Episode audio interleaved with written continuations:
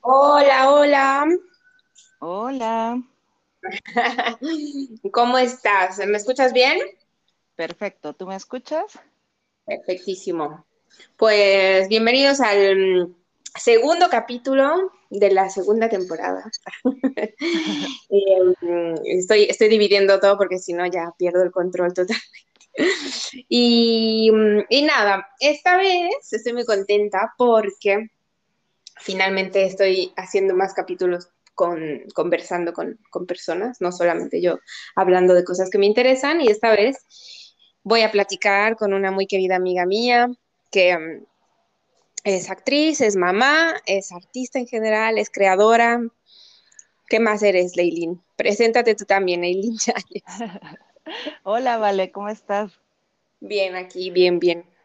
Pues yo soy Eileen Yáñez. Eh, pues sí, soy primordialmente mamá y actriz, uh -huh. eh, hija, eh, pareja, hermana.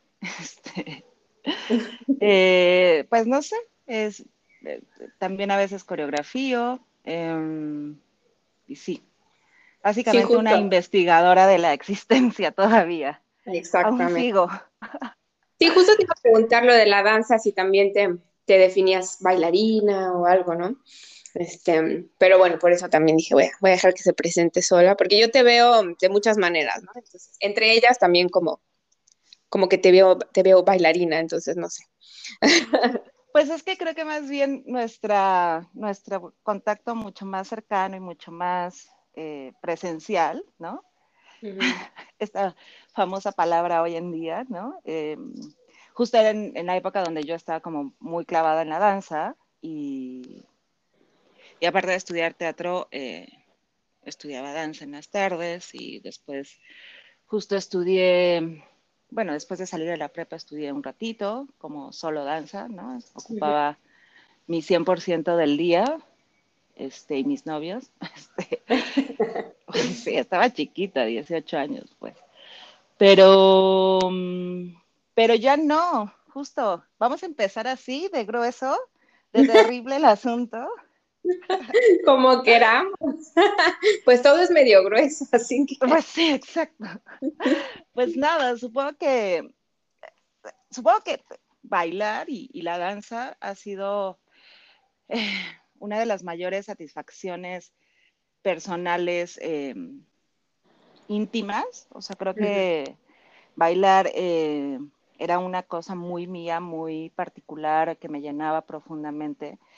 Pero así como era apasionante eh, para el lado positivo, también podría haber sido un poco, un poco mucho doloroso. Creo que, mm. que la danza cuando yo estaba, bueno, cuando era chavita, ¿no? Era todavía un proceso que no sé ahora, la verdad es que ya no tengo tanto contacto con el mundo eh, eh, profesional, ¿no? Dancístico, ¿no? Sí.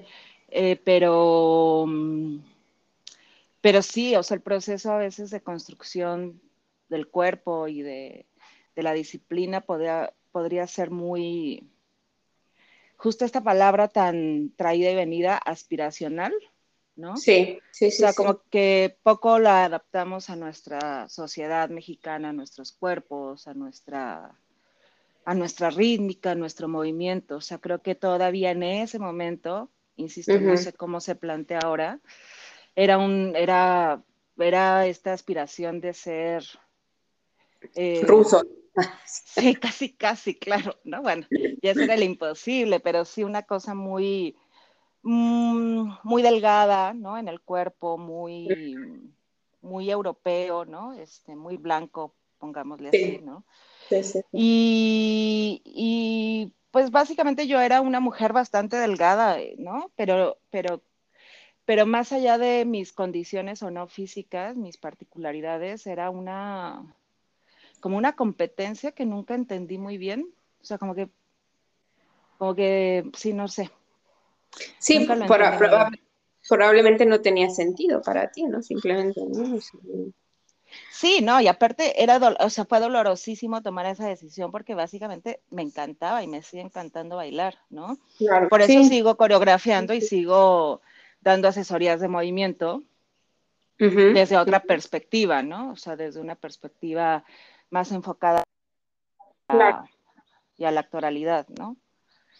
Pues sí, eso, o sea, yo también, yo también te entiendo un poco porque, bueno, también me, en realidad yo hasta incluso yo quería estudiar danza, quise estudiar danza de manera profesional, pero claro que también por, por las características de mi cuerpo, este, dije, no, no me van a admitir jamás en una escuela, o sea, jamás voy a poder tener el nivel que, que me piden, ¿no? Ya, ya por, el, por el simple hecho de que tengo los pies de una forma que no deben de ser y así, ¿no? sí, sí, sí, o sea, y yo estoy convencida de que no fui bailarina porque, porque, porque me di cuenta de eso, pero no, no lo sufrí tanto, probablemente también porque, pues porque me gustaban muchas otras cosas también. Sí, claro, es que creo que, por ejemplo, bueno, ya hablando de justo el tema que, que sugerimos un poco, ¿no? Que era esta. Sí, que ni siquiera lo hemos explicado, o sea, exacto.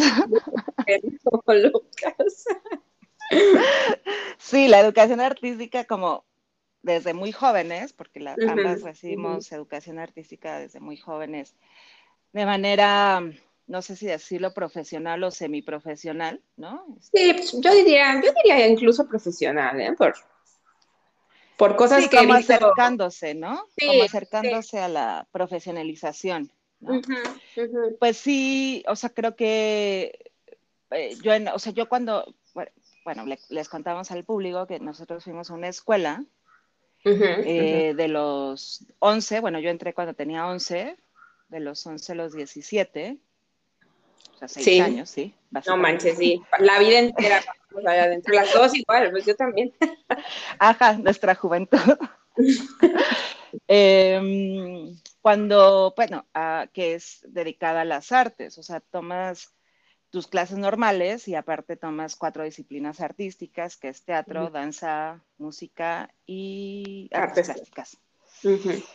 Y pues obviamente el tener ese contacto te va fomentando pues un gusto y un interés mucho más amplio, o sea, no solamente a lo que pensabas que te gustaba, ¿no? O sea, la música, ¿no? Hay gente que empieza diciendo, güey, yo quiero tomar clarinete y termina siendo pintor, ¿no? Claro. Y eso es interesantísimo y está padrísimo, pero creo que yo, o sea, desde, desde los 11 a los 17 que salí, bueno, sí, o sea, mi tirada era, era ser profesional de la danza Siempre en realidad quise ser más coreógrafa que bailarina, ¿no? o sea, em, que la actuación incluso. ¿Cómo? Más que la actuación, incluso la danza era, era lo que tú querías.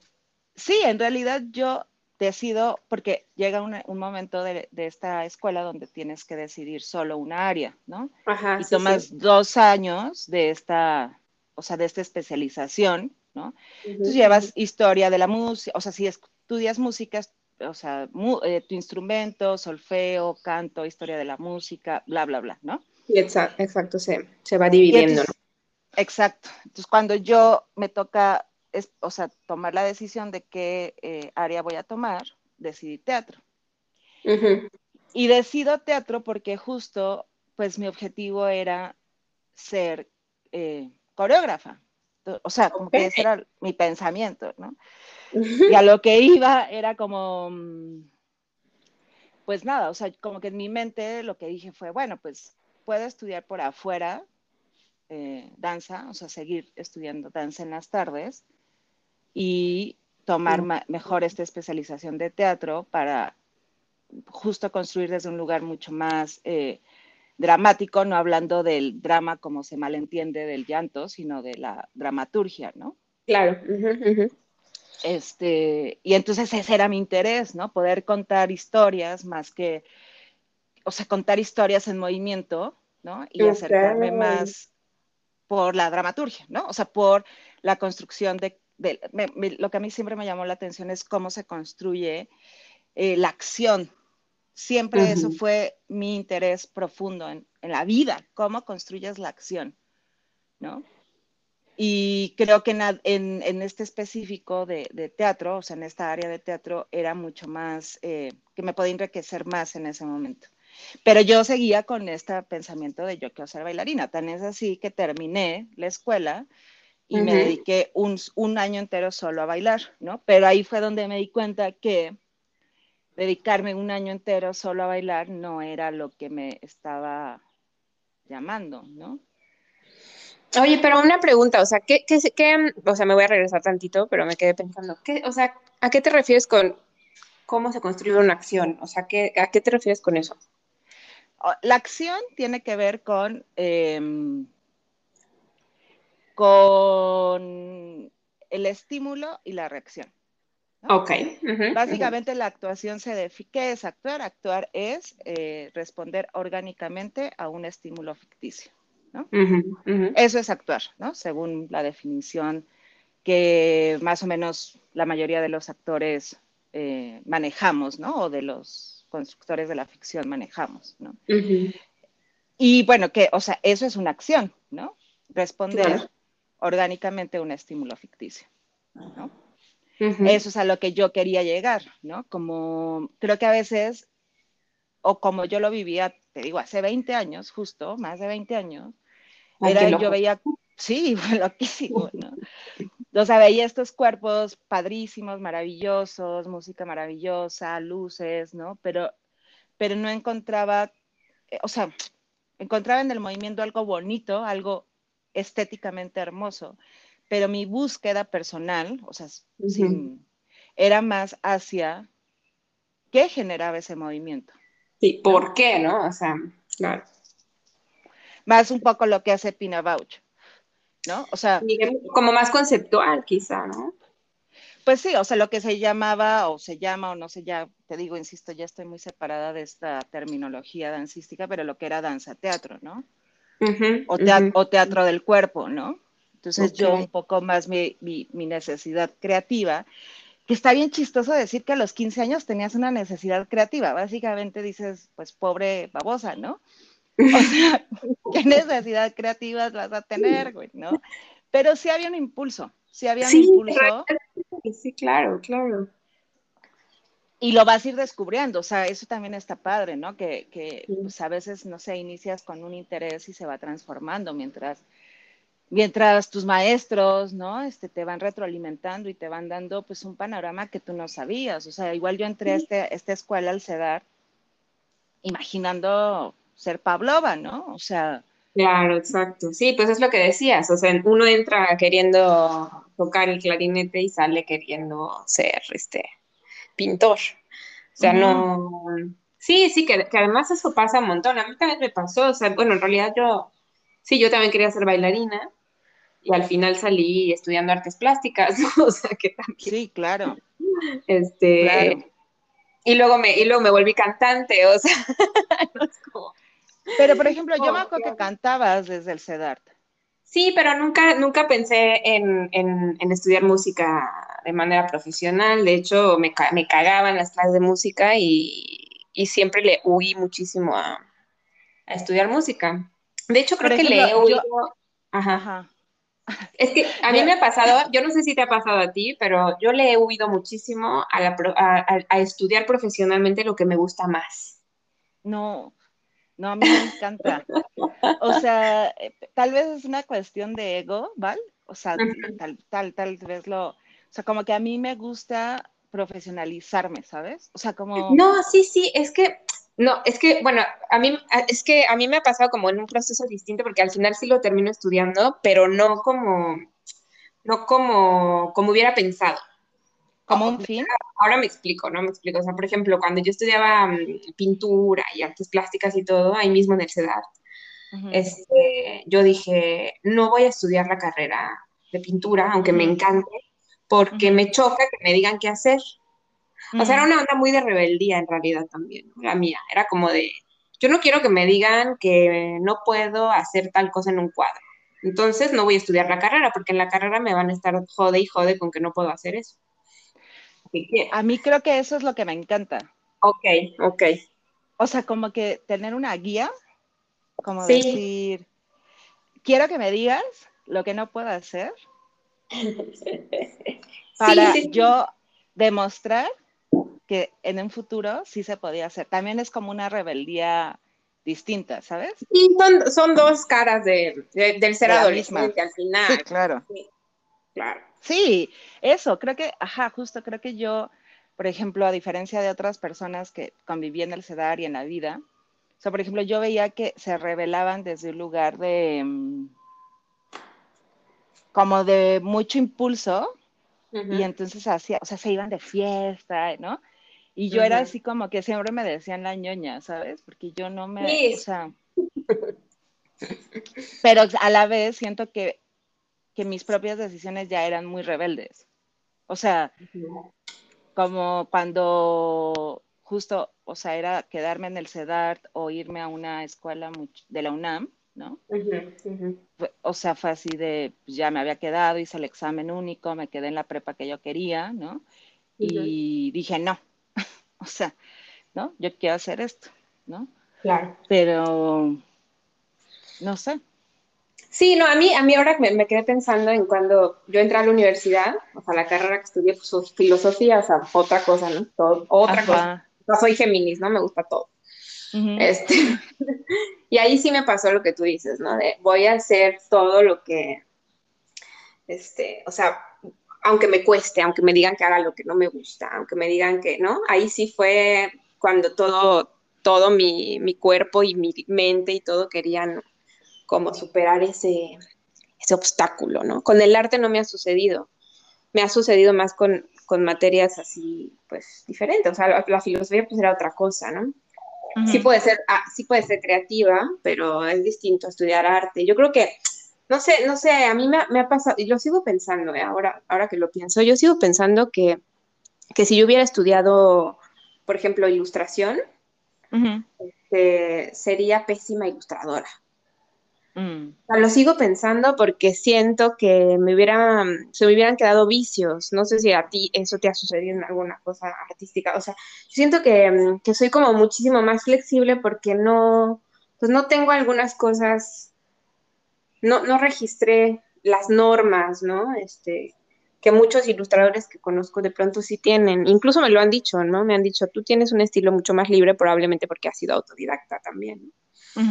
Entonces, y eso está padre, o sea, no tiene por qué ser un, un este, o sea, me lo, me lo, han dicho algunas veces, ¿no? No tiene que ser como un, una, este, una, pues no sé, un cojear, ¿no? Sino que en realidad tendrías que poder aprovechar y, esa, esa característica que tienes. Y en realidad sí, o sea, me ha costado otra, me ha costado, me costó mucho trabajo entenderlo y apreciarlo y entonces sí empezar a aprovecharlo justamente. Pero sí, sí, a mí me ha pasado eso. No quiere decir que a todo el mundo le pase, obviamente, ¿no? Porque... Yo creo que a mí sí me pasó esto que dices como de los vicios. O sea, justo después de mi año total de 100% danza, este, ¿no? O sea, no hacía más todo el tiempo más que clases de danza. Em, pues ya decido no, o sea, decido, em, o sea, como que dije, voy a hacer escuela, de, perdón, examen a la ENAT, ¿no? Que, es, o sea, un poco la continuación de lo que tendría que ser después de CEDART, si decidiste teatro, ir a la licenciatura de, teatro, que también es de Limba, ¿no? Claro. Y dije, bueno, voy a ver qué pasa, si no me quedo, pues ya, o sea, a ver qué, ¿no? Tomo otras decisiones en mi vida, ¿no? No pasa nada. Este, y sí, justo, o sea, hago el examen y pum, me quedo, ¿no? O sea, fue como muy fácil entrar. O sea, como que... Em, y entonces mi primer año, como que luché muchísimo con esta cosa que me decían los maestros, que era como una presencia escénica más hacia la danza, o sea, mis movimientos, ¿no? O sea, mm. como muy estilizados y entonces poco naturales o poco orgánicos, ¿no? Entonces sí me costó ahí un trabajo como, como desengancharme, o sea, como desestructurarme y aprender de nuevo el lenguaje del teatro, ¿no? O sea, como... Qué fuerte, qué fuerte, qué difícil. Pero padre. no, sí, o la neta me, traumé horrible. Fue horrible porque sí me traumé y dije, ay, no, qué horror, o sea, ya, ¿no? Este, ¿qué hago, no? Pues es que casi, casi te ponen en tela de juicio tu identidad, como, o sea, no nada más tu identidad artística, sino tu identidad así del, en general. es como muy fuerte. Es muy fuerte, pero a la vez es como que, un, como que a mí siempre me quedó claro, también supongo que por el tipo de maestros que tuve en CEDAR, de que, que, sí, que a veces ser un artista escénico tiene que ver mucho con, pues, con apagarte como, o sea, por unos momentos, como, como persona, como sujeto, para prestarle vida, voz a alguien que no eres tú. ¿No? Entonces, sí ha sido doloroso, o sea, sí creo que todavía la educación artística y sobre todo la educación eh, escénica, o sea, ya sea danza o teatro, eh, de una manera profesional, como se, venía planteando, eh, puede ser muy ruda para una mente adolescente.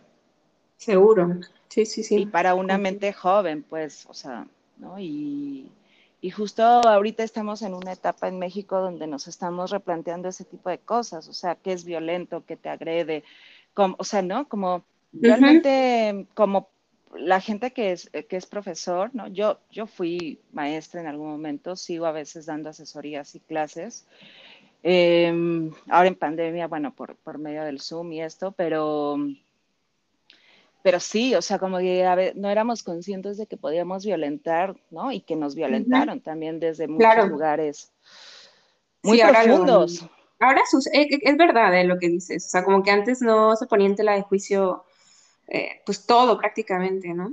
Y mm, sí, sí, yo también llego, llego a pensar incluso también en clases del CEDART, digo, yo no sé, ¿no? Por cómo me las viví yo, en algunas clases de teatro, a mí me acuerdo que salíamos llorando así, ¿no? Que nos llevaban a un límite, este, a un límite muy fuerte, físico y, pues también emotivo, ¿no?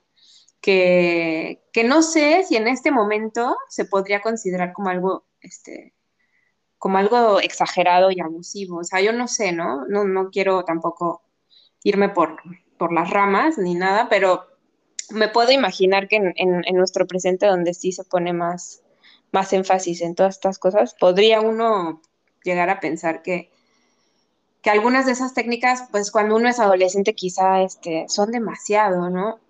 No lo sé, porque tampoco, porque yo, por ejemplo, yo no siendo actriz o yo no siendo artista escénica en general, pues no, no sé, pues no sé a, qué se está acostumbrados, ¿no? Y qué es lo que es realmente necesario como técnicas para después alcanzar un buen nivel. Entonces, no sé.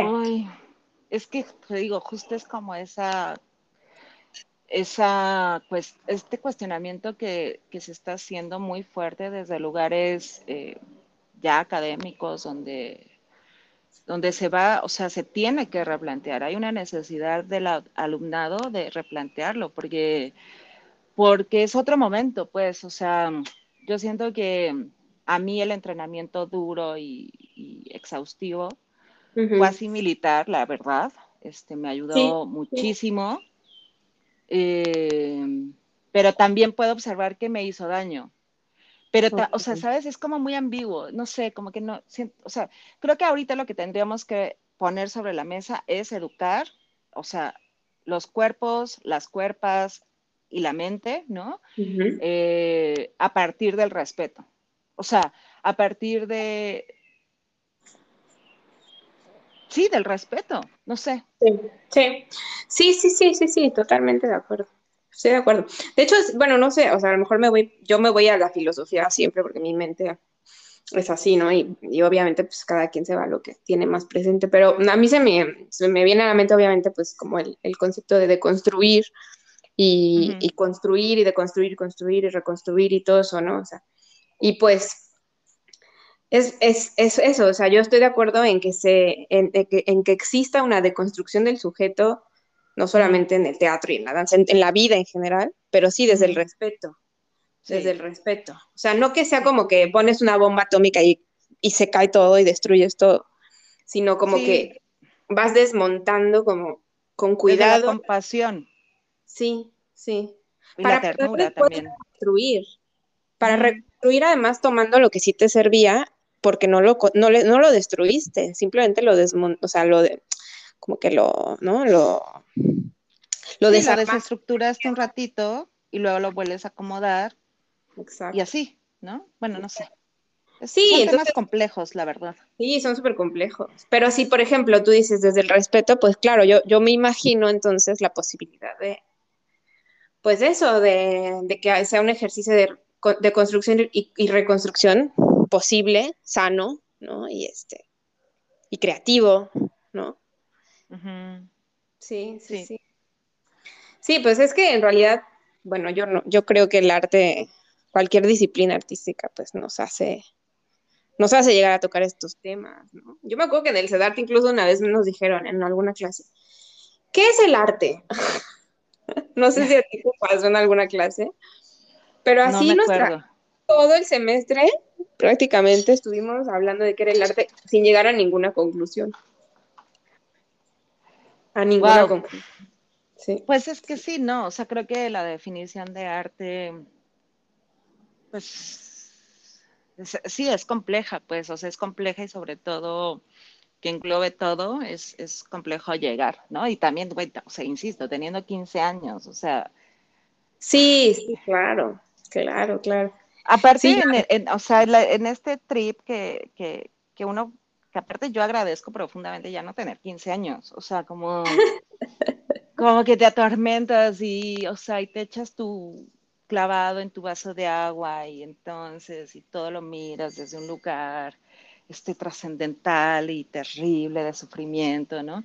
Y también ya, o sea, llega un punto bastante pronto en mi vida, porque sí creo que, sea, que, es pronto, como a los, a los 21 años, a los 21 años, que dije, nada, o sea, el arte no es esto, o sea, el arte no es echarte clavado en tus lágrimas, güey. No es, o sea, claro, evidentemente así creciste, así, o sea, puedes eres adolescente y eres una adolescente sensible, bla, bla, bla, ¿no? Evidentemente tenías que recorrer ese camino, pero basta, ¿no? Basta.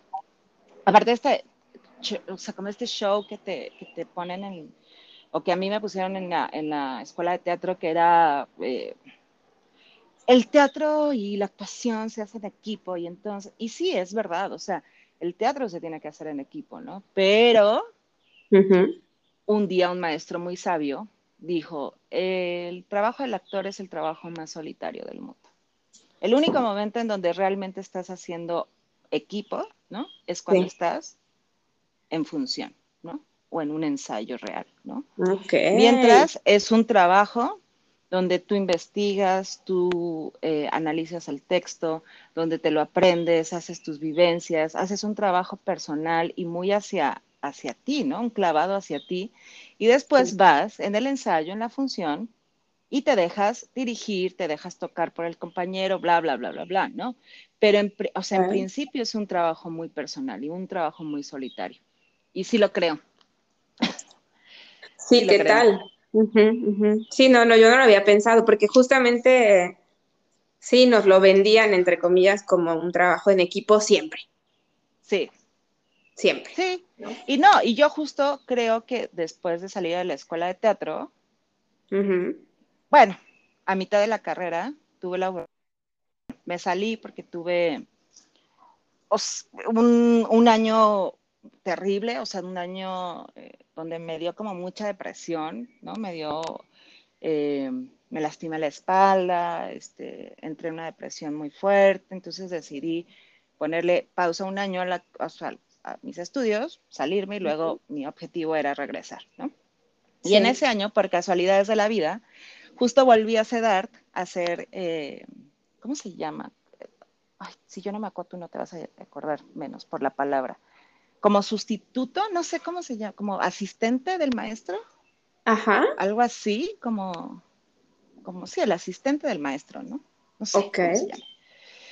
Y entonces fueron a hacer un casting. ¿Adjunto? adjunta, exacto. Eh, estaban buscando pues, a chavitas, o sea, estaban buscando chavitas entre 16 y 18 años. Y ya estaba de adjunta y entonces, pues nada, como que facilité un poco el casting, ¿no? Así de, ah, pues ve Chuchita, ve Juanita, ¿no? Conforme las características físicas que estaban pidiendo en ese casting. Y me ve la directora de casting y me dice, ay, ¿por qué no haces casting tú? Y yo así, porque tengo 21 años. me dijo, no, no, no, estás muy bien, no sé qué. ya hice el casting y me quedé en el, ¿no? En, en, en la peli, que yo ya había hecho un par de cortometrajes, pero no había hecho un largo. Claro. ¿no? Y ya no sé a qué iba esta historia. Ah, sí, entonces justo cuando hago mi primer largo en ese año sabático que me di y regreso a la escuela, yo ya regresé como con otra visión de lo que era actuar, ¿no? Y otra ambición de lo que yo quería en mi carrera, ¿no? Ok. Y como que me abrió un mundo, o sea, justo, o sea, ser actriz o ser lo que sea, ¿no? No, no empieza y termina en la escuela. ¿Sabes? No, claro. Y, no tiene que ser con las reglas de las escuelas. Como que hay un mundo allá afuera donde todo es bien diferente y es una cuestión de adaptación, ¿no? Sí, sí, sí, sí. No, y de hecho, sí, eso mm, es total. De hecho, bueno, ahora que me haces pensar que yo, eso que te decía que tenía miedo a que me limitaran las escuelas, probablemente era un miedo muy inmaduro, porque, pues porque tienes razón, las escuelas no te limitan. O sea, no. en realidad tu labor se va a desarrollar en el mundo y el mundo va, las va a modificar totalmente. O sea, no es, la, no, no es solo la escuela la que, la que al final te va, te va a formar. Sí, sí, sí, estoy de acuerdo. Sí. Totalmente. Pues sí. Este, y entonces, bueno, pues, o sea, digamos que ya, digamos, después de toda esa experiencia, lo primordial se volvió la actuación para ti. Sí, o sea, desde, yo te digo, entré al, al ENAD, a la escuela de teatro, y, y pues sí, o sea, era, porque aparte la escuela de teatro es, es muy absorbente. O sea, muy, muy, o sea, yo no, yo no sabía lo que era que de verdad que una escuela te absorbiera 10 horas al día, o sea, la vida, o sea, entonces, o sea, trata, o sea, salía, por ejemplo, de los ensayos ya tarde, onda 6, 7, y me iba a, mi clase de danza en las tardes. Oh, y ya después de ahí, sí, sí estuvo bien pesado, de ahí ya me iba a mi casa, regresaba, hacía tarea, no sé qué, y otra vez mañana a las 8 o 7 de la mañana llegaba a la escuela, ¿no? Mm. Entonces, eh, pues nada, o sea, eh, llega un punto en donde en tercero y cuarto, ahora sí todo, o sea, es tener la vida ahí. O sea, comer, desayunar, literal hasta dormir. O sea, había veces que nos quedamos en los salones a dormir. Teníamos que preparar las cosas, estábamos ensayando esta noche y pues ya nada, nos teníamos que dormir cinco horas y despertar a la clase siguiente, ¿no? ¡Qué horror! Sí, no, fuertísimo, fuertísimo. Entonces, ya no podía tomar danza en, las tardes y dije, bueno, pues nada, tengo que tomar como una decisión ya había hecho la película, ¿no? este, Secretamente seguía haciendo castings en, porque no podías trabajar y estar en, la escuela al mismo tiempo. sí, sí, sí, sí, no. O sea, varios regaños me tuve que ahí chutar, ¿no? ¿Y por qué? O sea, bueno, sí, después me explicas por qué esta, esta regla. Porque se supone que no te puedes como contaminar, o sea, que estás en un proceso de aprendizaje. Ah. Entonces, que el trabajar te va a deformar. Ya. Pero te digo, o sea, güey, eso es una, o sea, lo que te va a distraer, o que, o que qué, no sé, o sea, yo siempre estuve en desacuerdo.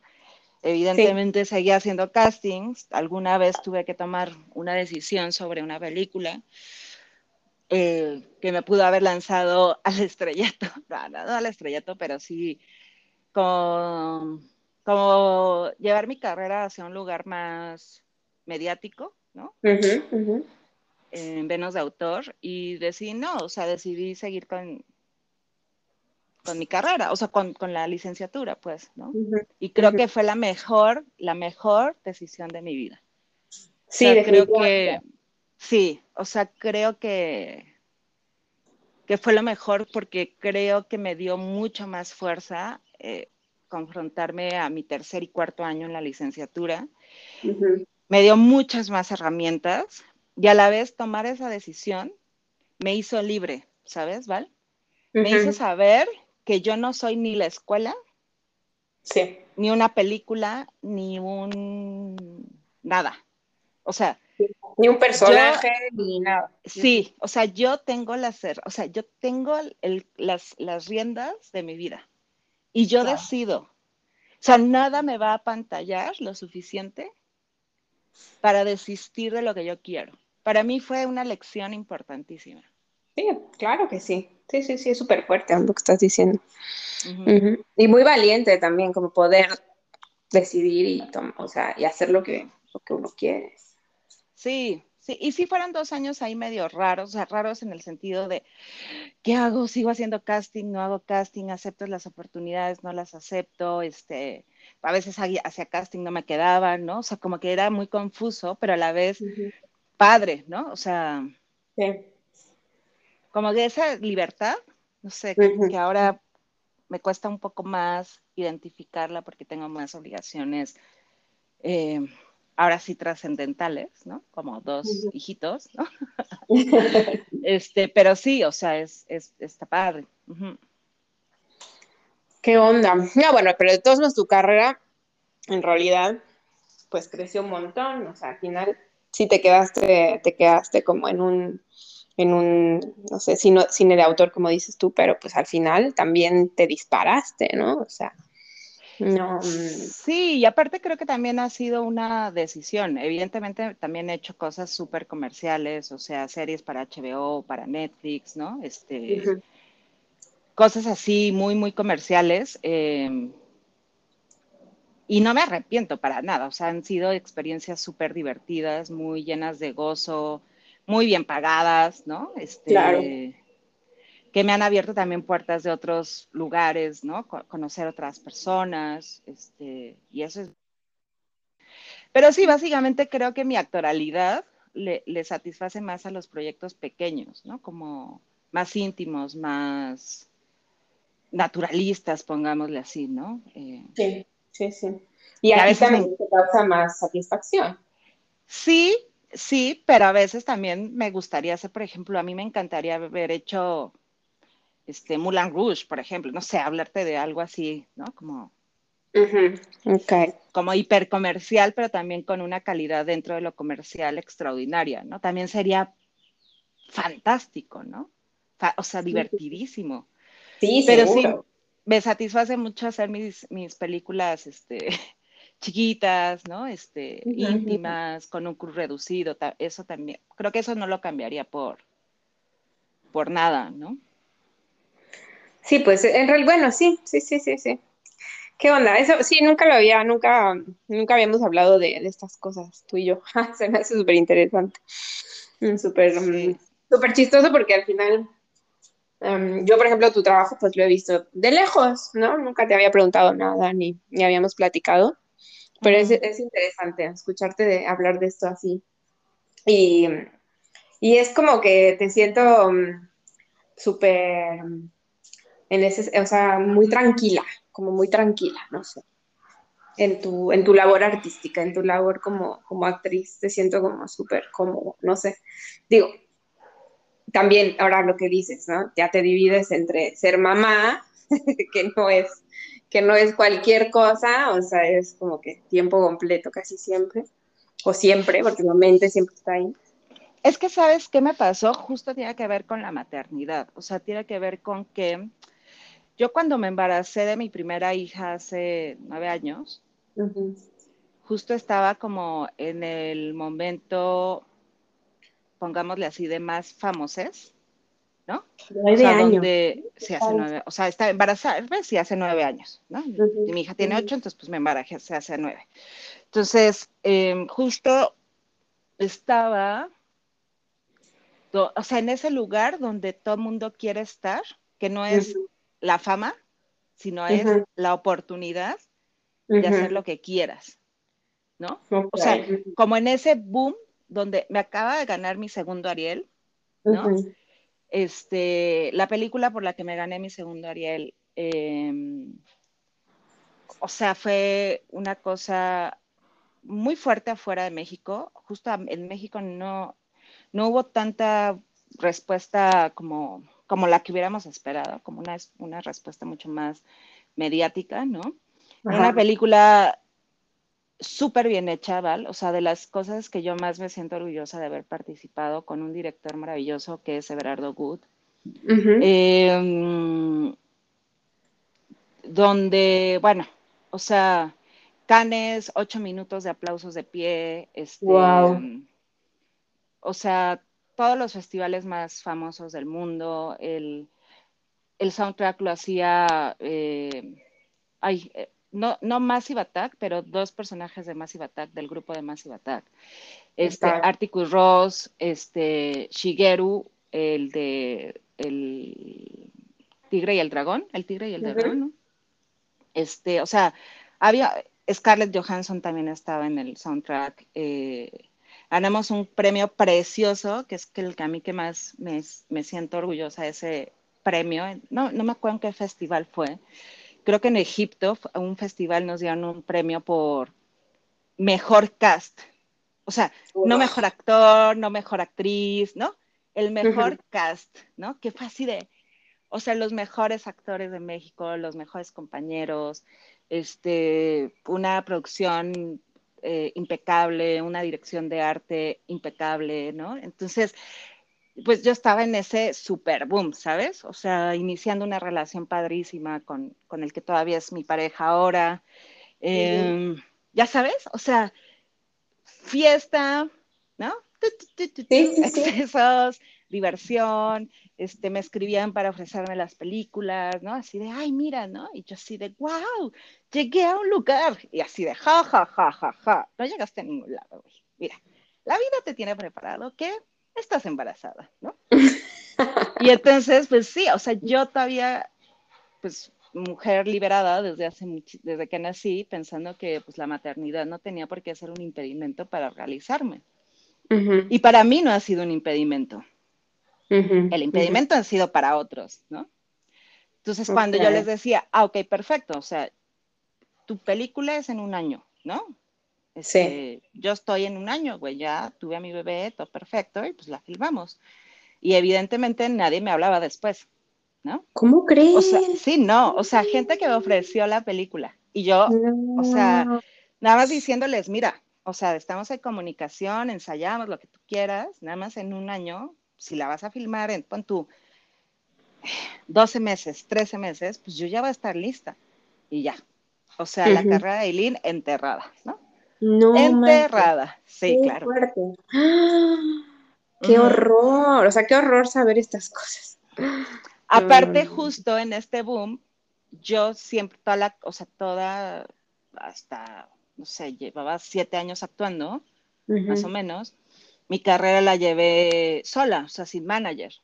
Y justo después de este boom que te digo, me, me, jala una, una, una compañía de de managers, ¿no? Para llevar la carrera. Súper buena onda, así, ay, no, no te preocupes, obvio, o sea, ¿no? Este, pues ya, te vas, o sea, te embarazas, tienes a tu bebé y sigues, todo perfecto. Pero, pero real, no le llegaban casting a ellos, ¿no? No les llegaban un casting para mí. Y, y era muy, y aparte engordé, me costó muchísimo trabajo años bajar de peso, años, Valeria, ¿no? Entonces, evidentemente ya no era lo que buscaban. Lo que buscaban, porque aparte yo siempre me he visto más chica, entonces siempre querían a la chavita morena, ¿no? Este, bla, bla, bla, ¿no? Lo que sigue. Pero pues ya no, o sea, ya tenía cuerpo de señora joven, ¿no? Y ya tenía una hija y Sí, fue muy rudo. O sea, esos, esos tres, cuatro primeros años de mi hija, yo sí lloraba mucho. O sea, lloraba mucho con respecto a mi carrera, ¿no? Muy feliz y muy, como siempre, agarrándome de, esta sensación y de esta idea y de esta acción de, educar, ¿no? Y de estar con, con, mi hija y disfrutar sus primeros años antes de que se fuera a la escuela. Pero fue muy rudo. O sea, emocionalmente fue, ¿cómo? o sea, no, ¿cómo? Sí, sí, sí, sí, no. Sí, sí fue muy raro, muy raro. ¿Qué onda? Es que, bueno, súper fuerte al final, súper fuerte. O sea, yo no me puedo ni imaginar de verdad lo que, lo que representó para ti, porque justo estabas como en, o sea, me imagino como una montaña rusa, ¿no? Y te, tocó como la bajada así en picada a toda velocidad, ¿no? Pero al mismo tiempo una subida, porque pues también el embarazo es, es, representa cosas, lo que, me, lo que me dijiste, ¿no? Y tener una hija representa cosas muy positivas.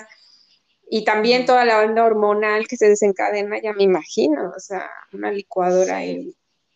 sí, sí, fue muy rudo, y, pero también justo en esos cuatro años como que siempre, digo, yo siempre he ido a terapia, ¿no? Este, me ha ayudado como de profesionales de la salud, ¿no? Porque sí puedo tender hacia la depresión y hacia, y hacia temas, por ejemplo, ya de ansiedad y cosas así, ¿no? Pero mm, como que me di cuenta esta cosa de, de, pues, o sea, si no te está yendo bien o como tú esperarías, más que bien, ¿no? Esto mismo no irte bien en la carrera o en lo profesional, te está dando la oportunidad de concentrarte en todo esto que no, que de otra manera no hubieras tenido el tiempo ni la capacidad de hacerlo, ¿no? Sí, sí, sí, totalmente. Pues parecen como dos cosas que hubieran estado peleadas. No, o sea, no necesariamente peleadas, pero sí, definitivamente, si tú hubieras seguido con el ritmo eh, así el boom este, si el boom hubiera seguido, hubiera seguido creciendo, probablemente no hubieras vivido tu, a tu hija de la misma manera como la viviste, ¿no? Sí, sí, y yo, mira que, o sea, como que justo esos cuatro años después de pelearme, tener subidas y bajadas emocionales con respecto a específicamente a la carrera, hasta esto, esta cosa otra vez volvemos al cuerpo, ¿no? De sentirme culpable por estar o sea, por tener comillas sobrepeso, porque aparte no era un sobrepeso este grande, ¿no? Me di cuenta también esta, esta situación de, bueno, ¿por qué, por, por qué, por qué anulamos la representación de otro tipo de cuerpos en los medios de comunicación? ¿no? Exacto. ¿Por qué? ¿Por qué anulamos eh, otro tipo de representaciones? ¿no? O sea, en México todavía estamos en pañales en, esta cosa de la representatividad, ¿no? O sea, o sea, no sé, es tan absurdo desde los colores de la piel, desde los distintos tipos de cuerpos, ¿no? y, uno pensaría que solamente es en la tele, ¿no?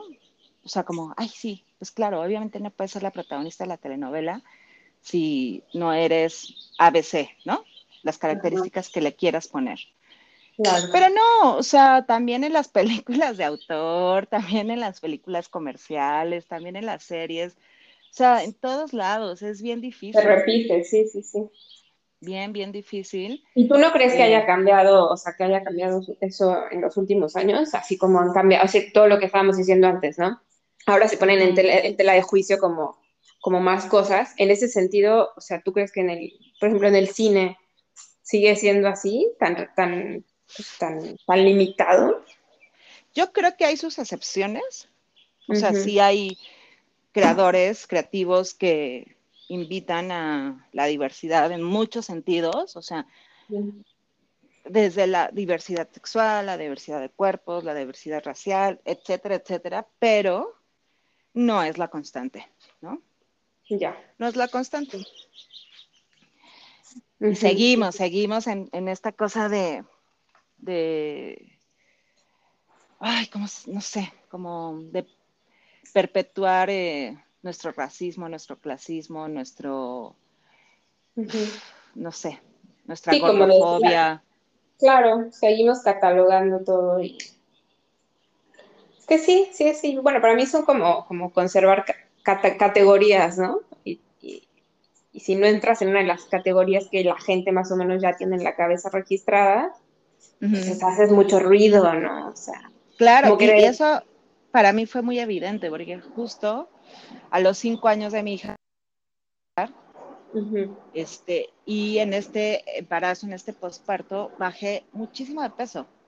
O sea, creo que yo realmente volví a tener un peso comillas, aceptable para los medios de comunicación después de mi segundo embarazo, ¿no? Y justo así fue, o sea, era ya aceptable mi peso y entonces ya me, o sea, ya se volvió a reactivar mi carrera, ¿no? Qué locura, es que qué onda, o sea, a mí se me hace súper fuerte.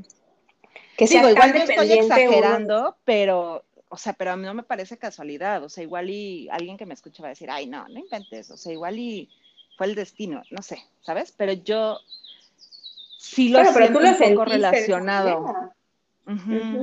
Sí, no creo que te lo hayas imaginado, o sea, si tú lo sientes y lo, y lo viviste, pues en realidad seguramente un, poco, un poco o un mucho de verdad tiene, o sea, no, no creo que lo hayas alucinado, ¿no? O sea, en realidad, pues yo también me quedo pensando en, las figuras que tengo en mi mente con respecto a, a, las artes escénicas, o sea, al, bueno, al teatro, al cine, ¿no? Y al final sí, o sea, sí me vienen a la mente ciertos tipos de personas. ¿no? Nada más, o sea, no, no, no, no sé, es muy, es muy limitado al final, es muy limitado y es muy raro que sea así al final, no sé, o sea, mm, no sé, se me hace muy fuerte igual que, que al final, mm, pues no sé, o sea, tú lo viviste en tu vida, sea, toda esa clasificación la viviste reflejada en tu vida personal y, y eso es, eso pues te hace reflexionar muchísimo, yo me imagino. Sí, pero a la vez también me hace sentir muy bendecida. Sí. Porque también justo en esta, este, pues no sé, pongámosle segunda etapa de mi carrera, que es después de tener a mi segundo bebé, siento que, que, caí en proyectos bien padres. Ajá, eso te iba a preguntar, ¿qué, qué, se qué, qué, proyectos se despertaron después de, eso? Pues volvemos a las películas muy de autor, ¿no? Eh, cortos muy chiquititos, este, ¿no? Eh, hice una película bien padre con Ángeles Cruz, que es una directora eh, nacida en Oaxaca, que filma en su comunidad con gente, lo que se llama actores naturales, ¿no? de su comunidad, donde a veces nos invita actores profesionales, ¿no? pues, a formar parte del, elenco. Hicimos su ópera prima y ahorita está viajando bien padre este, por muchos festivales. Se está haciendo visible esta real visibilidad de, todo lo que comentamos, de los distintos cuerpos, de los distintos em, colores ¿no? de piel, donde no se siente forzado, ¿vale? Que eso es bien interesante. O sea, no es una, no es simplemente una cuota que, que repartir, ¿no? o sea, ¿sabes? Es realmente una cosa orgánica donde el interés de esta directora, ¿no? Es este visibilizar, ¿no? O sea, o sea, como ella dice, hablar de lo que yo sé, de lo que yo soy, de lo que yo conozco, ¿no? Claro. Y ha sido una aventura, o sea, fue una aventura padrísima ir a filmar, padrísima, ¿no? Em, muy íntima, muy, muy directa, eh, donde tenías que involucrarte pues mucho dentro de la comunidad, dentro del mismo crew, ¿no? Claro. Eh, y, está padrísimo, ¿no? Está padrísimo porque, por ejemplo, en esta peli se trata el tema de, el lesbianismo dentro de, de estas comunidades indígenas, ¿no? Que es poco visibilizado. Y ha sido un, o sea, para mí representar pues, un personaje que ama simplemente, ¿no? O sea, sin ponerle etiquetas a quién está amando, pues también ha sido un regalo bien padre, ¿no? Claro, no, bueno, además suena como que es un proyecto donde todo es, es este, lo que nunca vemos, o sea, ¿Sí? esta gente, gente que no, no, ves en pantalla normalmente, temas que no ves en pantalla normalmente. Bueno, no, no en ese tipo, no con ese tipo de gente, ¿sabes? Porque a lo mejor sí que hay películas que tocan ciertos temas así, pero en otros contextos ya mucho más masticados, ¿no? O sea, sí, o más populares o más este, socialmente, no sé, aceptados. sí, exacto. Sí, sí, sí, sí, total. ¿Cómo se llama este, este proyecto? O sea, ¿cómo se llama la peli? La peli se llama Nudo Mixteco. Justo está ah, haciendo ahorita festivales. También cayó un proyecto padre de, se llama Noches de Fuego, con una directora que es este, ganadora de Ariel como directora, este, por su documental, ay, se me fue, se llama Tatiana Hueso y se llama La Tempestad, su documental. Ok. También es su primera ficción, también habla de cosas muy femeninas, muy profundas, este, pues la violencia social en contra de, las niñas, ¿no? Como las niñas tienen que sobrepasar esa violencia social que las oprime, ¿no? que las modifica. también está interesante ese proyecto, justo, sí, están pasando cosas padres, ahorita un poco detenidos por, bueno, yo por la pandemia, y ya sabes, esas cosas. Sí, claro, Pero tampoco, ¿sabes? O sea, como que se lo comentaba una amiga, tampoco es que tengo la necesidad de salir corriendo a filmar. Ok. ¿No?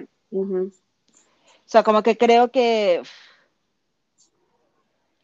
que todo tiene su tiempo, o sea, como que después de este torbellino de emociones y de regresar y de irme y de regresar y de irme, lo que tengo ganas realmente es de hacer cosas que me gusten, ¿sabes? O sea, también tengo ese privilegio en ese momento, que no me tengo que estar preocupando si hago, ¿no? ¿Qué hago para sobrevivir? Porque, bueno, gracias a la vida, mi marido trabaja, ha trabajado durante la pandemia, entonces no tenemos esa, este, ¿no? Necesidad económica de, ay, ¿qué hago, no? O sea, estamos estables, estamos bien.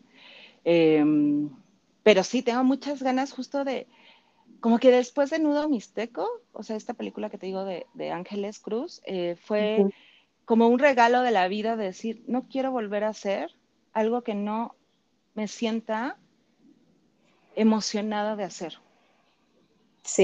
sí, no quiero volverlo a hacer digo, estoy dando asesorías por Zoom y no sé qué, pero me gusta, ¿sabes? O sea, no es como esta obligación de, ay, ¿de qué hago? ¿No? Ay, pues me inventas unas asesorías, ¿no? Para no quedarme aquí en la casa. No, o sea, realmente... No, te tiene que gustar, claro. Sí, sí, sí, sí. Entonces estoy como en esa... En esa tónica de, de quiero, quiero, ay, quiero, güey, estar tranquila y estar feliz, güey, porque después de esta pandemia que ha sido como cachetada tras cachetada. Sí, sí. ¿No? Es como, tampoco me urge ir a filmar este algo que, no quiera. Sí, algo que no quiera, algo que no me llame, algo que no, no quiero. Quiero, o sea, la verdad ya yo creo que tengo el síndrome de la cueva, güey, o sea, de la cabaña, ¿no? No quiero salir, güey. O sea, es como si aquí puedo estar cocinando feliz con mis hijos, mejor a estarme ya sabes, como, como obligando a, construir desde un lugar feo, porque aparte sí, también hay proyectos donde que son muy dolorosos y no desde el sentido creativo, sino desde el sentido, pues tú sabes, o sea, hay mucho ego dentro de estos, de estos medios y de repente, o sea, no solamente es confrontarte con el ego del otro, que eso, mira, es lo de menos, es confrontarte con tu propio ego. Porque a veces, o sea, sí, o sea, Chuchito, el productor, te hizo no sé qué, te hizo no sé cuánto, pero la realidad es, lo que tienes que aprender, según yo, de, eso, es cómo tú reaccionas. ¿No? O sea, que es, desde dónde estoy confrontando el, problema, ¿no? Desde, ¿Qué te detona? ¿no? Ajá, sí, está bien fuerte eso. Entonces, también la verdad es que, pues, pandemia ha sido confrontación tras confrontación y luego irte a filmar y confrontarte también desde esos lugares, no sé si la verdad está tan padre. Ya, claro. Ay, ya nadie me va a contratar por esta por este podcast. bueno, pues quédate en tu casa, güey. Pues no, en realidad, en realidad, o sea, tú estás hablando de, de, de, autenticidad, o sea, de que la pandemia al fin y al cabo, pues, bueno, como yo lo, yo lo percibo, te lleva a querer ser auténtico, ¿no? Y, hacer cosas que te hagan auténticamente feliz, ¿no? Entonces, eso está súper bien, o sea, es como una toma de conciencia, pues en realidad muy positiva, ¿no? Dentro de todo el desmadre que ha representado el no estar, este, el no estar haciendo nada, ¿no? y también hay gente que conozco que dice, güey, ya, ya lo que quiero filmar. O sea, no me importa qué, no me importa cómo. Yo, o sea, lo que necesito es filmar. ¿Por qué? Porque filmar me hace simplemente feliz, ¿no? Y también, también desde ahí dice, sí, claro, o sea, desde, insisto, desde donde habla mi ego, ¿ves? O sea, es como una confrontación con, constante la vida Bueno, según yo, igual estoy muy clavada en eso, pero a tu ego, ¿no? No, yo estoy de acuerdo totalmente. Yo creo que eh, en realidad no es, no es tan clavado. O sea, yo creo que todo el mundo, a lo mejor tendríamos que llegar a esa conclusión en algún momento de la vida de, de confrontarnos, confrontarnos con nuestro ego, hagamos lo que hagamos, ¿no? Ya sea que sea a través del trabajo, a través de, la, de las relaciones familiares o personales o, este, o lo que sea, ¿no? Al final, yo estoy de acuerdo totalmente, ¿no? Ahora me, quedé pensando, por ejemplo, en que yo, yo ahorita no estoy haciendo música, pues también por lo mismo, conciertos, imagínate, cero, ¿no? Claro. Este, y tampoco me hace falta, o sea, no, no, extraño los conciertos, extraño cantar. O sea, extraño como, como crear eh, música con otros. y no, ese tipo de cosas sí, pero los conciertos en sí y como de lo que estaba haciendo, pues eso no, no lo extraño. O sea, Mm, sí, o sea, como que en realidad a mí la, pandemia me ha llevado muchísimo más, por ejemplo, a dibujar, pero lo que sí es que yo, por, no sé, yo si no hiciera algo creativo todos los días, sí me sentiría muy mal, muy, muy mal. O sea, eso sí es algo que no he podido, o sea, y no quiero absolutamente dejar de lado nunca, ¿no? incluso este, por ejemplo, bueno, ya, ¿no? Nació Julio y todo, y no he dejado de dibujar, pues prácticamente ni un solo día, ¿no? En cuanto pude así agarrar mis cosas y todo y, poner, y tener el tiempo de hacerlo, lo, lo estoy haciendo prácticamente todos los días. Y eso sí se me ha hecho bien necesario. Y yo me imagino que al final, pues la creatividad se puede manifestar en muchas cosas, o sea, no nada más en, en lo que estamos acostumbrados a hacer yo, por ejemplo, sí he dibujado, pero podría haberse manifestado mi creatividad en la cocina, por ejemplo, ¿no? O en este, o en, yo qué sé, en, arreglar mi casa, en, no sé, ¿no? Pero al fin y al cabo, como que lo que siento que sí no debe de morirse es la creatividad, ¿no? sea como sea que se manifieste, pero que sea auténtica, auténticamente satisfactorio y que te sientas este, pues de verdad ahí presente, ¿no? Y no, un fantasma, ¿no? Yo siento que la verdad me, eso es lo que me ha pasado en la pandemia, o sea, como que la verdad es que he tenido poco mm, espacio personal, o sea, mm. justo por el tema de la maternidad, ¿no? O sea, justo creo que mis hijos están en una edad muy específica, sobre todo el chiquito, donde mm, necesitan demasiado de mí, ¿no? Entonces sí ha sido muy difícil buscarse espacios personales, ¿no? O sea, como te digo, mi, pareja sigue trabajando, entonces, pues, o sea, pues una filmación es todo el día. O sea, básicamente filmas seis días a la semana y descansas uno, ¿no? Y te vas, o sea, te vas a las seis de la mañana y regresas a las ocho de la noche, ¿no? Entonces, pues no estás, ¿no? O sea, entonces sí, la, crianza en estos meses, pues la he llevado yo, bueno, en este año, cacho, la he llevado yo sola, ¿no? Sí. Entonces sí ha sido bien complejo, o sea, y aparte sin poder ver a tu mamá, que, o sea, en mi caso que me echa la mano, ¿no? Este, o contratar a alguien porque para que no los cuide un ratito mientras tú haces otra cosa, ¿no? Sí, de repente sí dos niños ha sido wow, ¿no? Está este torbellino, ¿no? Como de... que ya lo sabía, pues, o sea, simplemente en la, en la pandemia se hace más como visible, ¿no? Pero, pero sí, la maternidad no es, como el otro día te decía, la maternidad no es maternidad suavitel, ¿no? O sea, la maternidad es una realidad y a veces estás de buenas y a veces estás de malas y a veces estás desesperada y a veces no quieres ver a tus hijos. O sea, esa es la verdad, ¿no? Y a pues veces es que no te... sigue siendo un ser humano que pasa por muchísimas claro. emociones. Claro, claro. Sí, ¿no? Y o sea, a veces no te quieres parar ni hacerles el huevo con jamón, ¿ves? O sea, y a veces no, y a veces te los agarras y cocinan un pastel y, ¿no? Y ensucian toda la casa y no importa, ¿no? O sea, pero sí, o sea, el cotidiano es duro, ¿no? Sobre todo con la escuela en línea, ¿no? Mi hija pues, se ha pasado en la escuela en línea, ¿no? El chiquito sin ver a nadie, que también ha sido bien difícil, ¿no? O sea, Liam ha vivido la mitad de su vida en pandemia. Ay, qué onda, o sea, es que qué onda, qué onda, qué onda. Es que además también toda la energía que traen, que tiene, que puede tener un niño chiquito, me imagino que desde eso, no, no, no, hombre.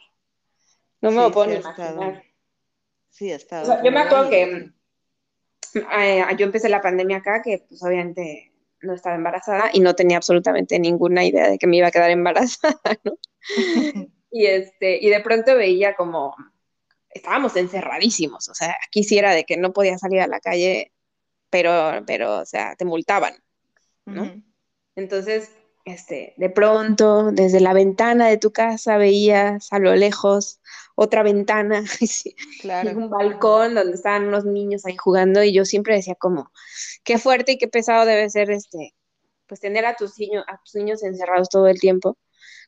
Pero en ese momento me doy cuenta de que lo pensaba y decía, sí, qué fuerte, qué fuerte, ¿no? Ahora digo, no mames, o sea, sí. ahora sí digo, no, no, no, qué locura. O sea, eso debe haber sido una locura para toda esa gente que se la vivió así. ¿No? Sí, y, y, es lo que yo siempre trato, o sea, llega un momento en donde pues, también los niños externan, ¿no? Micaela, que es la grande ya con palabras, ¿no? y, y, con emociones mucho más claras, ¿no? Pero pues lo que le decía es, mira, o sea, o sea, lo primordial que tenemos que aprender de esta pandemia es estar agradecidos. Y suena muy cursi, pero es, es, verdad. Y yo le decía a Micaela, mira, y le enseñaba, ¿no? Y tenemos un jardín bastante amplio, que en Ciudad de México, mira que es un privilegio. Sí. O sea, tenemos árboles, ¿no? Es un privilegio en Ciudad de México tener un árbol en tu casa, básicamente, ¿no? Sí. Le decía, mira, voltea a ver todo esto. Tienes plantas, tienes una resbaladilla, ¿no? Tienes arbolitos, vienen las ardillitas, ¿no?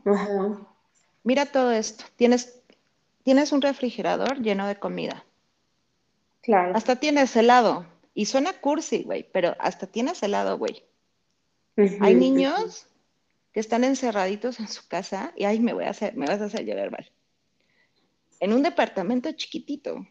Sí, Sí, sí, eh, incluso quizá, este, no sé, habitaciones donde están tres hermanos compartiendo la habitación en pandemia. Sí, y que no, y que al principio, pues que ni podían salir al parque, ¿no? Exacto. Decía, mira, sus papás, hay algunos niños que no tienen chamba ahorita, Mica. ¿no? Y, es, y no, y no, hay que, hay que de repente respirar y decir, ok, no le estoy pasando como quisiera pasarla, pero tengo esto que me, y, y, asumir el privilegio desde el agradecimiento, ¿no? Sí, totalmente, claro. Claro que sí. Y desde la empatía, ¿no? Pero sí, sí, te digo que cada vez que hablo de este tema me pega muchísimo, porque sí, los, o sea, qué difícil los niños que no contaban, o bueno, que, que hay, yo conozco personas que siguen sin salir de su casa ni a la esquina, ¿no? ni a la esquina. Y cada familia toma sus decisiones, pero es muy, muy doloroso ver este, pues esto que nos ha pasado, ¿no? Pero que según yo afecta más a la, pues a la infancia, ¿no? Sí, tú crees que, porque tú crees que les va a dejar como algún recuerdo muy, muy decisivo o como en qué sentido que les afecta más a, a los niños? Pues en la, en la paciencia. No sé si, espero que no les quede ningún como estrago, ¿no? Pero sí, o sea, como que un adulto es más consciente de que tiene que tener paciencia, ¿no? Como de, bueno, voy a guardar mis suéteres por veinteava vez, ¿no? En pandemia, ¿no? Pero ah, los niños, no, o sea, no entienden a veces de, en, en su infancia, ¿no? Les cuesta más trabajo tener la, la, paciencia, ¿no? De resistir, de decir, bueno, pues nada, ¿no? Como que dicen, ya, quiero salir, ¿no? Sí, pues sí, son totalmente, pues son animalitos, ¿no? Impulsos y... Sí, el impulso. Claro. Sí, el impulso. Y de ver a los seres queridos, o sea, de no ver a sus amiguitos, de, o sea, yo me pasé casi seis meses sin ver a mis papás, ¿no? Sí, sí, y, sí. Mm, Y pues para Micaela y para Liam, que son mis bebés, bueno, mis hijos, ya no bebés, este, pues sus abuelos eran muy, o sea, son muy importantes en su vida, ¿no? Pero era de vernos, o sea, casi diario, ¿no? Sí, sí, sí, sí, sí. Y de repente seis meses de no, pues sí fue, pues les pegó, ¿no? Sí les pegó. Sí, la verdad es que está muy, está muy complicado. Digo, y, y en México te digo, todavía es que en realidad yo todavía no, entiendo muy bien. Sí conozco gente que, definitivamente, como, como tú, ¿no? Al final tú también decidiste no salir y cuidarte y cuidar a tu familia así, ¿no? Este, pero no, yo nunca entendí bien cómo era la cuestión y, no, y sigo sin entender, ¿eh? O sea, cómo es la cuestión de, pues, del control, de todo, porque pues, aquí, aquí sí era de que lo que te decía, te multan, ¿no? Aquí te multaban si, salías de tu casa. Entonces ahora sí que, aunque no te guste, la gente se, tuvo que, pues, que quedar en su casa, ¿no? Este, pero en México pues, quedó más, más libertad, digamos, pero de todos modos, eh, de todos modos, si tú tomas la decisión de no salir, pues también te la vivías así como en cuarentena súper estricta y, y que además también es lo más, es lo más eh, consciente, ¿no? Yo creo. Pues... yo, yo me acuerdo que en alguna ocasión yo le decía a mis papás, o sea, que están en México, ¿no? No, no, como que tenía mi hermana, por ejemplo, que no vive con ellos. Y yo estaba así como, pero este, véanse de lejos, con mascarilla, pero no se vean, ni se vean, o sea, no vayan en el mismo coche, ¿no? Sí. Que yo, y, de pronto digo, pues no sé si estoy loca, ¿no? Se me pegó nada más como la paranoia que te metieron, que nos metieron un poco, quizá más acá en Italia, no sé. No, es que aquí la paranoia, bueno, no paranoia, ¿no? los riesgos pues eran evidentes. Y sobre todo esta cosa que, pues sí, aquí no fue una cosa estricta, ¿no? O sea, legal de, ¿no? Sales y te multo. Fue una decisión, ¿no? Fue, el gobierno dijo, traten de no salir, ¿no? Básicamente, quédense en su casa, pero pues no había multas, no había nada. Y también tiene que ver con, el tamaño de ciudad y el tamaño de personas, o sea, de número de personas en la que vivimos, en un Ciudad de México, en un Guadalajara, en un Monterrey, ¿no? Que son las ciudades más grandes a comparación de, o sea, de Génova, ¿no? Sí, o sea, no es el mismo cantidad de personas ni tamaño. No, no, para nada, para nada, totalmente diferente. Entonces, pues los servicios tenían que seguirse dando, o sea, los supers tenían que seguir abiertos, ¿no? Este, las farmacias, cosas así. Y poco a poco se fue abriendo, pero, pero, mira, yo al principio de la pandemia leí un artículo sobre de cuando hubo ébola, que éramos bien chiquitas pero me acuerdo como que había mucho el tema del ébola en Europa. Entonces, em, este artículo lo escribía un médico que recibió un paciente, llega un paciente eh, y no sabían qué tenía, ¿no? Y de repente todo el hospital en emergencia porque se dieron cuenta que lo que tenía era ébola. Entonces, evidentemente, todos los doctores salieron del lugar donde estaba este paciente y nadie lo quería atender. ¿No? Porque, güey, traía ébola, ¿no?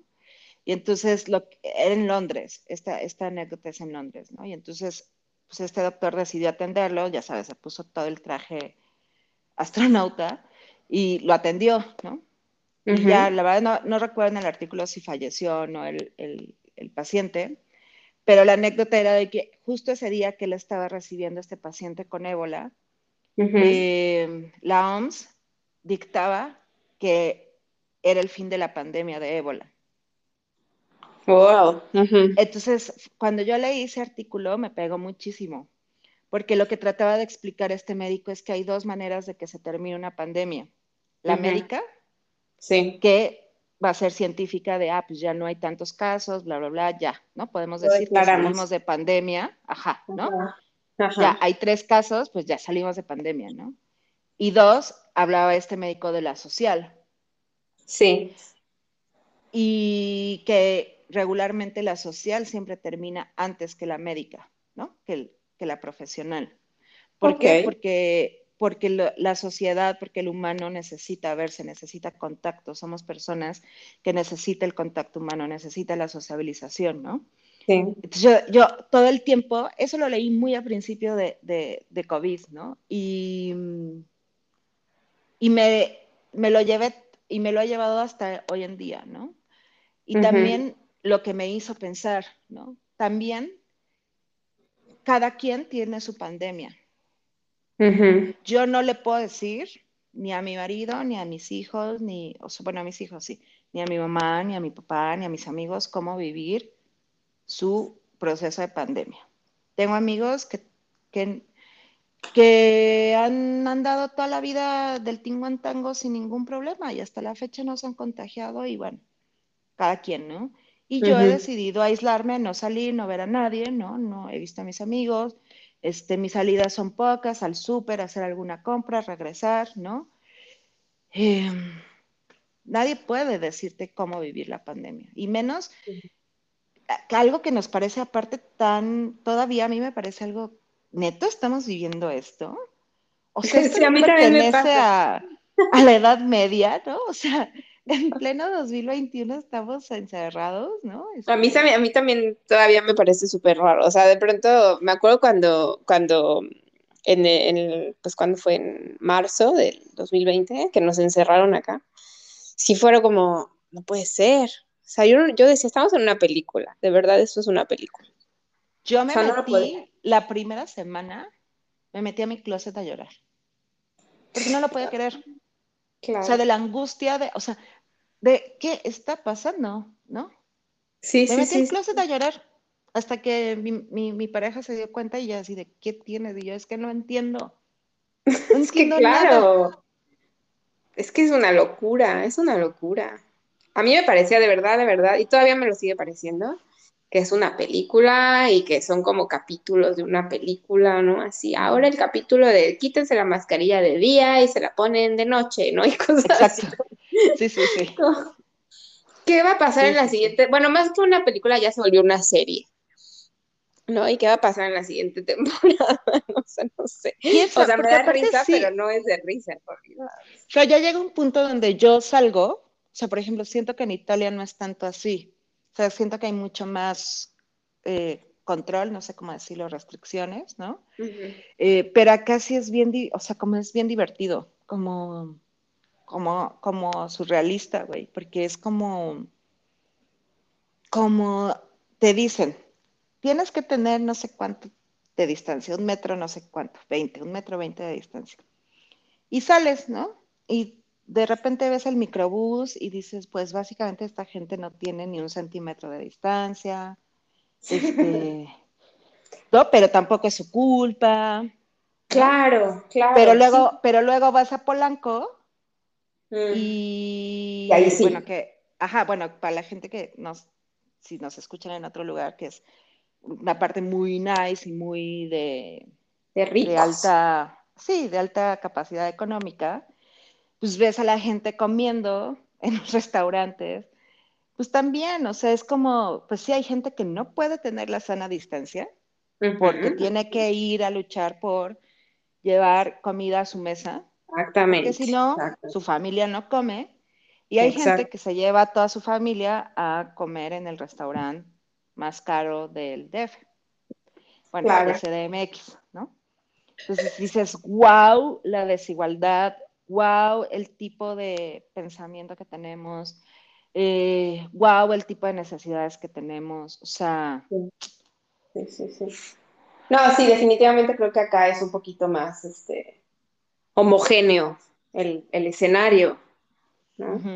este, sí, o sea, no, creo que yendo de un lugar a otro en la ciudad uno vea escenarios tan, tan diferentes, pero, pero yo de hecho se lo decía, se lo comentaba a mis amigos aquí en Italia, al inicio yo les decía, es que en México es imposible, va a ser imposible que se haga una cuarentena estricta como aquí. O sea, no van a poder meter a la gente a las casas y decirles, si sale este multo, claro que no. O sea, no, no. existe en México una posibilidad de eso, porque lo, lo que dices, ¿cómo, a ver, ¿cómo le hace el señor que vende tamales en la esquina? Sí, no. Para vivir, o sea, para sobrevivir y comer y, o sea, una locura, es una locura, no, no, no, no, y porque todo el mundo como que se, cuando les contaba eso, se quedaban como muy angustiados, ¿no? Como de, se va a propagar horrible, ¿no? Porque no van a poder estar encerrados. Pues como se propagó, o sea, como fue, y no, o sea, y no es como, o sea, según yo, que, bueno, ves redes sociales y ves cómo se culpan unos a otros, o la sociedad culpa al gobierno, o el gobierno culpa la inconsciencia de la sociedad, o pon tú, lo que sea, ¿no? Pero en ciudades tan grandes, con una desigualdad económica tan grande, o sea, tan, tan profunda, las clases sociales en México sí son castas, güey, sí son castas, ¿no? No, solamente tiene que ver con lo económico, sino con un tema de racismo y de pigmentocracia terrible, ¿no? Sí. Entonces, em, sí, güey, o sea, la gente que, o sea, que tenía tortas afuera del metro, ¿cómo sobrevivió durante meses? ¿Qué hizo para sobrevivir? Y aparte, la, o sea, sus familias enfermándose, ¿no? O sea, no es lo mismo tener el privilegio de, la verdad, de agarrar tu laptop y trabajar desde casa, ¿no? O haber tenido un dinero ahorrado bastante choncho y poderte quedar en tu casa como, como, como el güey, no tengo cinco pesos y tengo que salir a vender y a, ¿no? O ser taxista, a, a vender tortas, güey. Sí, sí, sí. No, que incluso, que incluso también, no sé, no sé, yo por ejemplo, en algunas ocasiones no sabía cómo responder y no sé, ¿no? Cuando llegué a, escuchar gente en México que decía, ay, es que la gente es muy irresponsable, siguen saliendo y siguen haciendo cosas. Y yo me quedaba muchas veces pensando, pues es que, ¿qué esperas que, se, que hagan? ¿No? Mucha gente lo tiene que hacer. ¿no? Mucha gente no va a poder quedarse en la casa como tú, ¿no? Porque hubo gente que me lo decía, o que yo llegué a escuchar que era gente que sí se podía quedar en su casa, ¿no? Este, y pues sí, en México es, es así. Bueno, pues, ay, se nos cortó. Sí. Pero ya, ya, ya lo logramos Ya. No sé por qué. Lo logramos. Puede ser que entonces tenga tiempo límite esta cosa y, entonces por eso. Puede ser. Pero, pero bueno, pues igual podemos, podemos igual, si quieres, ya este, llegar a nuestras conclusiones del capítulo. Ay, sí que no sé cuáles serían las conclusiones. Ninguna. Ninguna. No, la conclusión la da Julio, que ya se despertó, así como de, ¿me puedes sacar por favor del fular quiero jugar o algo? Exacto, así, mamá, ya. Mamá, porque estoy pegada a ti en la casa y estamos caminando dentro de la casa. Exacto. Este, pero, pero bueno, sí, son muchas, muchas cosas, o sea, que decir de la pandemia y bueno, se quedaron en, la mesa un montón de temas. Pero, pero híjole, estuvo bien padre. Hay que repetirlo. Ay, gracias. Sí, cuando quieras, si quieres hablamos de, creo que un poco teníamos ahí puntos específicos, pero ya todo se mezcló. Si quieres, Todos mezcló. De, de algo más concreto y más así, nos clavamos en solo un tema y no.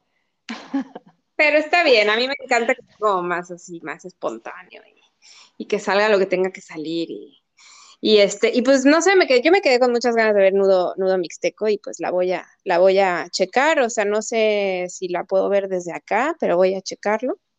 ¿Sabes qué está pasando con los festivales? Que por ejemplo, si es en Filadelfia, solo lo puedes ver si estás en el área de Filadelfia. Está muy chistoso eso de los festivales, no lo entiendo ah. bien como ahora es virtual todo, o sea, ya casi no hay, eh, o sea, no están haciendo nada presencial los festivales, excepto algunos muy, muy, muy específicos, ¿no? Em, cuando esté en Italia, seguro igual y, y, puedes comprar tu ticket virtual y ya, no son nada caros, ¿no? Ah, ok. Ah, pues entonces voy a estar checando. Voy a estar checando. Sí, pues sí. Pues pero bueno, pero ay, me encantó, me encantó platicar. Ay, este, igual, Val. Eh, pronto lo, subiré, subiré este capítulo. Ajá, te, manda muchos saludos, Julio, que está aquí muy feliz. debo decir que está muy feliz, está riéndose. Yo no sé. qué bueno que Ay, está loca. Qué bueno que hablas con esta loca, mamá. Sí, ya, ya metiéndole más español por los oídos a, a Julio, que me escucha hablar español prácticamente todo el día, así que está bien o sea, pero ¿le hablan todo el tiempo en italiano? O sea, como papás le hablan a él en italiano. No, yo le hablo en español todo el tiempo. Ah, ok. Okay. O sea, bueno, a menos que esté con gente que, con mis amigas que hablan solo italiano o así. Entonces ahí sí trato de hablar en italiano, porque si no mis amigas... Ahí está mm. mis amigas pues no entenderían si yo me pongo a hablarle en español, ¿no? Entonces yo trato de hablar en italiano. Pero si estamos solos, 100% español, o sea, o casi siempre, ¿no? Trato de no contaminar porque es una técnica que sugieren, ¿no? Que, por ejemplo, dicen, una técnica muy buena es que un papá le habla en un idioma y el otro en otro. Eso es lo que se practica en esta casa. ¿Ah, sí? Ok. Sí, pero el pues, mi, ajá, pues mi marido es, es este, ay, te iba a decir canadiense, no, no es canadiense, es australiano. Y este, entonces pues él habla todo el tiempo con los niños en inglés y yo todo el tiempo en español. Claro. Ah, pues ves, ese es, ese es un tema súper interesante. Ya, tú ya me podrías platicar muchas cosas porque pues ya están más grandes. Sí. Sí, cuando quieras volvemos a echar el chal. Sí, porque eso es, eso es bien interesante. Lo, lo de, bueno, para mí ahorita es un tema muy interesante, ¿no? Sí, cómo se desarrolla. También sabes que estaría padre, ay ya, echando el coto, pero sí como a mí me da mucha curiosidad, es como las familias eh, interculturales, o sea, como, no sé si así se diga, pero como que los dos papás son de diferentes lugares. Ajá, sí, la multiculturalidad, sí, sí, sí. Ajá, eso está bien padre. Está padrísimo, está padrísimo, a mí también me encanta. Me encanta que, que además, bueno, pues tengan, que los niños tengan así ya, desde que nacen ya son dueños de por lo menos dos mundos, ¿no? Se me hace increíble, se me hace, sí, padrísimo. Yo siempre digo que Julio, qué afortunado que ya, que es mitad mexicano, mitad italiano, dos culturas enormes, o sea. Lo que sí es que va a ser una persona que coma mucho, básicamente. ah, claro. O sea, combinará los sopes con el espagueti y estará buenísimo. y su papá se va a quedar así de no, porque es un purista de la comida italiana, así de, no se mezclan estas cosas con estas. Porque los italianos son así. No, no, no, o sea, en italiano no le vayas, no le toques la receta del, este, del tal y de tal. La nona. o sea, y yo luego siempre cuando me ven así combinando comida a lo loco, se me quedan viendo como, ¿qué hace, no? Y yo siempre les digo, ¿saben qué? Véanme mal si quieren, pero yo puedo hacer lo que yo quiera porque soy mexicana. Exacto, yo le pongo limón a todo. Si no pueden. Exacto. yo sí. Así que Eso va a poder hacer lo que quiera, va a poder ser un purista o va a poder ser un loco mezclador de, todo y le vas a poder poner habanero a todo lo que quieras. Exacto. O a veces y a veces, ¿no? También. Exacto. Un día sí, un día no. Exactamente, va a apreciarlo todo. Oye, Val, tengo que dar, de, justo tengo que dar de comer a mis chilpayates.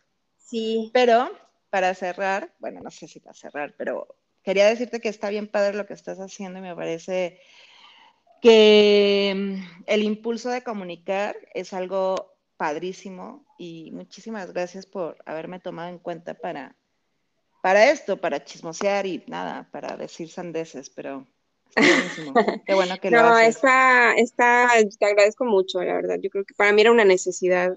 Justo en pandemia empecé a tener mucho esta necesidad de comunicar y, y pues ojalá que, que, ya, aunque no haya pandemia más adelante, pues siga, siga esta necesidad porque se me hace súper, súper importante. Para mí es muy importante. Yo sé que hay gente a la que no le, no le, no le cambia la vida, pero para mí es muy importante hablar y escuchar, ¿no? como compartir. Entonces, claro. Entonces, no, yo te agradezco a ti muchísimo, muchísimo, muchísimo. Y pues, y pues nada, pásensela bien. Ay, igual. sí, yo también le voy a dar de comer a, Julio y pues, pues nada, ya, sigue la vida. A ver qué también. Realizamos muy pronto. Te agradezco muchísimo. Te mando un besote. Besotes. Bye. Hasta pronto. Chao. Chao, chao, chao.